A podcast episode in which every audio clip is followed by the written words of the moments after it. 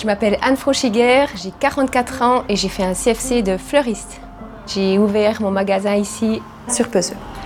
Je suis motivée, je suis créative, je suis passionnée. J'ai beaucoup de plaisir à ce que je fais. Au début, je ne savais pas trop. Je voulais faire quelque chose de créatif, peut-être l'école d'art, bijouterie ou comme ça.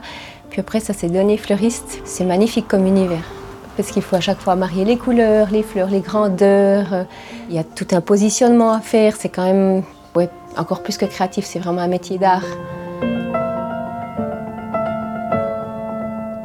J'ai fait l'école de commerce parce qu'à 15 ans, je ne savais pas trop ce que je voulais faire. J'avais de la facilité à l'école. Je me suis dit, je continue, ça me fait encore un petit bagage, des connaissances. Euh, il y avait la dactylo, il y avait la compta, il y avait euh, toutes les langues. Et puis après, c'était des choses qui m'ont servi par la suite. Quand on a fait une autre école avant, on est dispensé des cours de culture générale. Donc après, on peut faire première et deuxième année en même temps. Ça permet de faire deux au lieu de trois.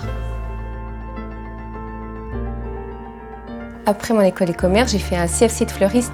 C'était hyper intéressant, la botanique et tout, j'ai adoré. Après, j'ai travaillé trois ans comme fleuriste à Saint-Imier, j'ai fait six mois à Florence. C'était extra, j'avais une chambre chez une vieille dame, j'avais un petit vélo d'occasion, j'ai appris l'italien, j'avais 20 ans, c'était génial. Après, j'ai fait deux, trois postes à Neuchâtel et ensuite j'ai ouvert mon magasin ici. Et après mon CFC, j'ai fait le cours de formatrice et puis après, j'ai directement commencé à prendre des apprentis. Actuellement, j'ai deux apprentis une toute jeune et une qui a 35 ans en reconversion professionnelle. Au début, c'était pour me donner un coup de main, puis finalement, je me suis rendu compte que c'était hyper important de former la relève parce que sinon, bah, le métier s'arrête.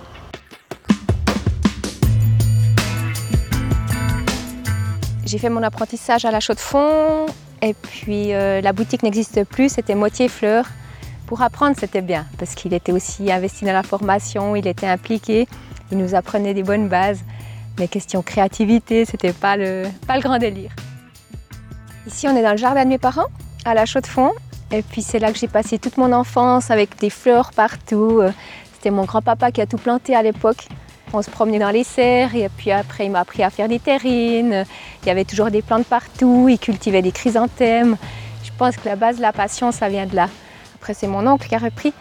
Ma tante était fleuriste aussi ça fait une lignée verte maintenant sur trois générations, je trouve ça assez rigolo. En 20 ans, j'ai construit un truc assez dingue, je suis fière de moi. L'apprentissage porte ses fruits, alors lancez-vous